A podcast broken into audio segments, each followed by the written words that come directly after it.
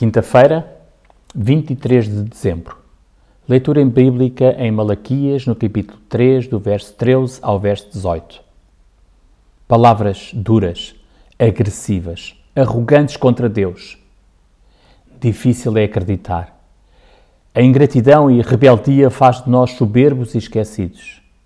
Por vezes, nós também agimos como se estivéssemos a pronunciar tais palavras Inútil é servir a Deus, que nos aproveitou termos guardado os seus preceitos e lamentar diante do Senhor.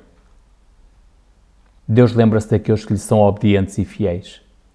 Ele mostra-se atento à voz dos que clamam por Ele e compassivo para os que o temem e honram o seu nome.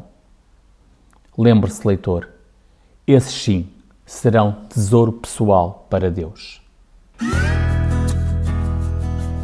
O profissional Pão do Céu é apresentado pela União Bíblica de Portugal. A União Bíblica é uma organização cristã internacional e interdenominacional que usa a Bíblia para inspirar crianças, adolescentes e famílias a conhecerem a Deus. Para mais informações, visite o nosso site em uniãobíblica.com.